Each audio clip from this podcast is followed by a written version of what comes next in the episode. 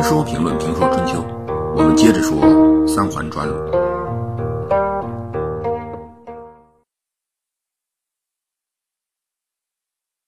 一报还一报，出来混是需要还的。季平子如此对待鲁昭公，有人也如此对待季平子的儿子季桓子。这个人呢，就是杨虎。这在历史上的解释中称之为“上梁不正下梁歪”，实则。是历史发展的必然结果。在周天下，天子不行了，出现了诸侯当家的现象；在鲁国，国君靠边站了，出现了三桓专权；在三桓的宗族之中，则又出现了宗族不行了，陪臣之国命的现象。所谓的陪臣，就是卿大夫的臣子，相对于国君而言，是臣子的臣子。所以叫陪臣。季平子死后，季氏的陪臣杨虎控制了季氏家族。杨虎曾打算全部杀掉三桓，而立自己的亲信。于是季氏家族热闹了。公元前五百零五年六月，季平子逝世，儿子季桓子继位。但季桓子年幼，不能操控家族事务。实际上，在季平子时期。家务或国务也大多由家臣杨虎等执行，杨虎为执行董事。现在季平子死了，季桓子年幼，杨虎这样的家臣就有了机会。这个时候，家族内部难道就没有其他人了？世袭制在继承的关节点是最容易出事的，尤其是继承人是一个小孩的时候，这个时候最亲的人。往往是最危险的人，因此要注意防范。结果常常是外人或者是不被看好的家臣占了便宜。在汉代是外戚占了便宜，在春秋时期政治远没有那么成熟，因此被家臣占便宜是不正常中的正常了。季平子去世，继位的季桓子年幼，就给了家臣杨虎很大的空间。应该承认。杨虎是一个有能力的人，在现代社会，他应该能建功立业，大有作为。但他生错了年代，在讲究血缘的春秋时期，在尤其讲究血缘的鲁国，他根本没有机会。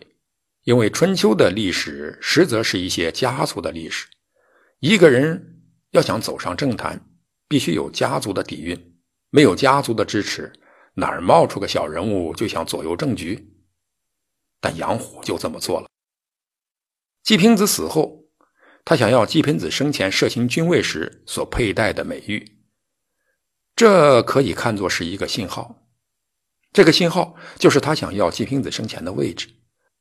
负责殓葬季平子的大夫仲良怀当然不能给他，杨虎就怀恨在心，开始算计他。杨虎找到实力派，管理守卫卫士老曹费城的。子谢想与子谢商量除掉仲良怀，但子谢不同意。弄死一个人是要有道理的，虽然不一定要有好处，但一定要有道理。就因为人家不给你美玉，你就杀了人家，这不合适吧？再说他不给你美玉，关我屁事他又没有得罪我子谢。但是事情就是这么背。紧接着给季平子送葬，路过费城。子谢作为地主去慰劳，作为宗主的季桓子对子谢非常尊敬，而那个办理季平子丧事的仲良怀对他却不敬。子谢发怒，于是找到了理由，也就同意了杨虎之前的计划，突然发兵囚禁了季桓子，驱逐了仲良怀，杀了公孙邈，并把鲁国的大夫们都赶到了齐国。被囚禁的鲁桓子被迫与他们签订了不平等的条约，才被放了出来。实际上，这个时候的季桓子身边没有了忠臣的人，已经被杨虎等人操控了。控制了季桓子，杨虎就有想法了。因为鲁国政治是从季文子开始，到季武子、季平子，经历了鲁宣公、鲁成公、鲁襄公、鲁昭公、鲁定公几代国君，一直由季氏掌控。他现在，他杨虎控制了季桓子，就有了控制鲁国国政的希望。但鲁国不止一个季氏，一个家族，他还有孟氏、苏孙氏，三环呢是一个整体。季氏都不能独揽国政，何况你杨虎？杨虎要想独掌国政，就必须灭掉三环。有人说杨虎是想还政于国君，因此包养杨虎；也有人说他是野心家，所以批判他。事实上，不管杨虎灭三环的主观目的是什么，但他的确是要灭掉三环，时机也非常的好。这个时候恰好苏孙氏也是新宗主刚继位，地位不稳，而且季氏家族、苏孙氏家族都有在家族内混得不好的宗族成员，杨虎就利用他们做自己的助手和帮手。一个好汉三个帮，杨虎有了这么多帮手，就开始动手了。他眼前的目标是用季无氏代替季氏，用苏孙哲取代苏孙氏，自己取代孟氏。计划还算周密。冬季十月，鲁国有一系列的活动。初二，鲁国要在喜公庙里举行大规模的祭祀。初三，杨虎计划在蒲蒲设祥礼招待祭祀，并准备把这场飨宴变成鸿门宴，杀掉季桓子。这样的事情不可能不提前做准备。他命令都邑里所有由他控制的季氏战车部队说：“初四那天都要来。”这一举动呢，有些反常。成帝的宰臣公廉出府觉察了，问孟孙氏说：“季氏要调动战车部队，这是什么缘故？”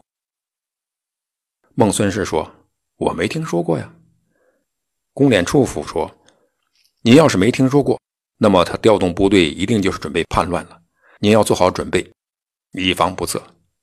于是孟孙氏提前做了准备。时辰到了，杨楚虎驱车走在前面，林楚为季桓子驾车，警卫军官手持盾牌在两边夹护，杨岳走在最后。这个时候，季桓子的车实际上就成了行车。季桓子明白这是怎么回事。他要进行自救，在车将要到达普普时，季桓子突然对驾车的林楚讲历史、讲感情，说：“您的先人都是季氏家族里的忠良之臣，您也要以此来继承他们。”林楚说：“夏城我听到了，但这个话已经晚了。养虎之政，鲁国人都服从他，违背他就是找死，死了对您主人也没什么好处。”季桓子说：“有什么晚的？只要你能。”把我带到孟氏那里，还来得及。你敢吗？林楚回答说：“我不怕死，怕的是不能让主人免于祸难。”季桓子说：“那就去吧。”当时孟氏挑选了三百个健壮的奴隶，在门外造房子。林楚突然鞭打乘马，季桓子乘坐的车辆在大街上脱离车队飞跑而来。断后的杨岳发现不妙，就用箭射他。没有射中，季桓子的车驾就进了孟氏筹建房子的大门。建造房子的人关上大门，然后有人就从门缝里用箭射杨岳，杀死了杨岳。杨虎一看事情不妙，知道要坏事，但他很有危机的处理能力，迅速掉过头，很有头脑的劫持了鲁定公，然后来攻打孟氏。孟氏有准备，杨虎不可能得手。这时，公廉出府率领成帝的军队从东门进入，攻击杨虎，前后夹击，打败了杨虎。杨虎脱去皮甲，到鲁定公的宫殿，拿了宝玉大弓出来，住在五福之渠，这是一个古道路名，故址在山东曲阜东南。然后自己睡下，让人做饭。他的同伙说：“追赶的人恐怕要来了。”杨虎很镇定，说。鲁国人听说我出去了，正高兴，还来不及呢，哪有空来追我？杨楚虎退到了泰山脚下，准备跟三环打持久战。六月，三环率领的鲁国军队进攻阳关，杨虎知道小小的城邑抵挡不住鲁国的正规军，于是干脆烧毁了阳关城，趁乱逃往齐国。逃亡中还有这样的故事，说混战之中。鲁军将四门封闭，准备活捉杨虎。杨虎看到无路可逃，几乎要举剑自裁。这个时候，有个守大门的人阻止了他，说：“天下之大，何处不能藏身呢？我带你出去。”于是放杨虎出城。杨虎出去没走多远，又拐回来了。作为感谢，杨虎反手给守门人一剑，刺得看门人一身血。守门人大骂恩将仇报的杨虎，后悔自己救了一匹中山狼。此后，三环开始盘查到底是谁放走了杨虎。守门人因为受伤而被免于询问，甚至受了嘉奖，而没有受伤的人则受到了重罚。守门人这才知道，这匹中山狼实际上是一个披着狼皮的有心人，因而投桃报李，感谢杨虎这一剑。杨虎逃到了齐国，请求齐国出兵进攻鲁国，说只需进攻三次，就一定能占取鲁国。考虑到杨虎是个人才，他的到来使齐国得到了汾阳、归阴等几座与齐国相邻的城邑，齐景公准备答应他。但鲍文子劝谏说：“不行。第一，鲁国上下协调，百姓和睦，是不能占取的。第二，杨虎想要劳动齐军，齐军困疲，一定死亡很多，这样让他杨虎坐收渔翁之利。第三，杨虎受到季氏的宠信，却准备杀死季氏，是一个不知报恩、不讲信义的人。这个人曾经说过‘为人不富，为富不仁’这样的话，说明他只知道厉害，不讲道义。”君王比季氏富有，而齐国比鲁国强大，这就是杨虎所要颠覆的。现在鲁国总算免除了这个祸害，您却要收容他，这不是引狼入室吗？齐景公一听，对呀，这个杨虎是个危险人物，于是下令逮捕杨虎，准备把他囚禁在东部边境。杨虎本来不想去东部，但。他却假装愿意去东部，齐景公恐怕他有阴谋，就把他囚禁在西部边境。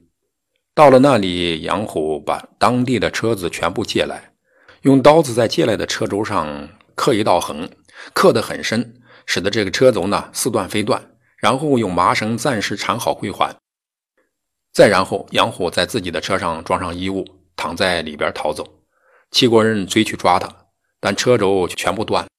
杨虎躺在装在衣物的车子里逃走，逃到了宋国，然后又逃到了晋国，归顺赵氏。孔子说：“赵氏恐怕世世代代会有祸乱了吧？”但是孔子还是看走眼了。人都有自己的长处，关键是在于怎么用。你把钳子当螺丝刀用，一定会抱怨这个工具很差。杨虎是个人才，人才。需要有能力驾驭的人使用。杨虎到了赵氏那里，立刻崭露头角，三下五除二，使得赵氏的家族实力日益增强。这样的人会不会再篡权呢？在讲理的季氏那里，他有机会，但是在赵氏这里，他根本就不行。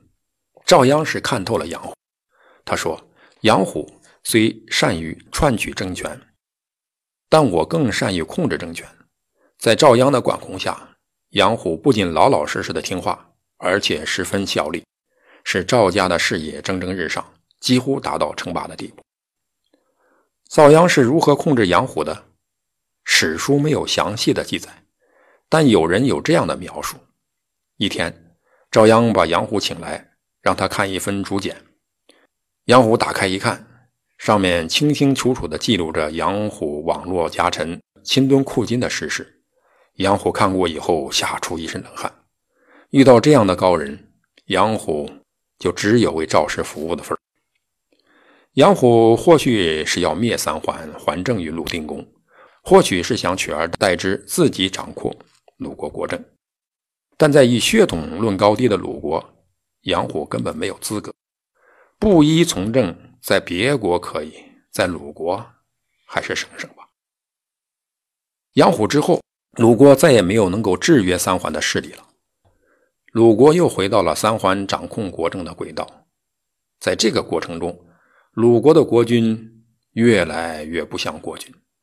于是，在鲁哀公时，就出现了这样的一幕：有一次，鲁哀公出游碰上了孟武伯，问道：“我是否可以得到善终？”作为国君，这样的发问，是因为他鲁哀公的生死实际上掌握在三桓手中。对于这样的提问，孟武伯硬邦邦的回答说：“不知道。”没有丝毫，哪怕是表面上的安慰和应酬。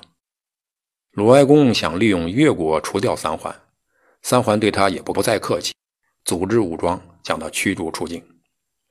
鲁哀公死后，儿子鲁悼公立。这个时候，三桓胜公如小侯，卑于三桓之家。需要说明的是，三桓虽然掌握了大权，但又于传统。虽互相支持，又互相牵制，始终不敢迈出弑君篡位的关键一步。因此，鲁国最终没有发生实质上的革命。拒绝任何变革的鲁国，终于在这条路上可持续的衰弱下去了。由周粗较大的国家，一步一步的变成了一个弱小的国家，最终被楚国所吞灭。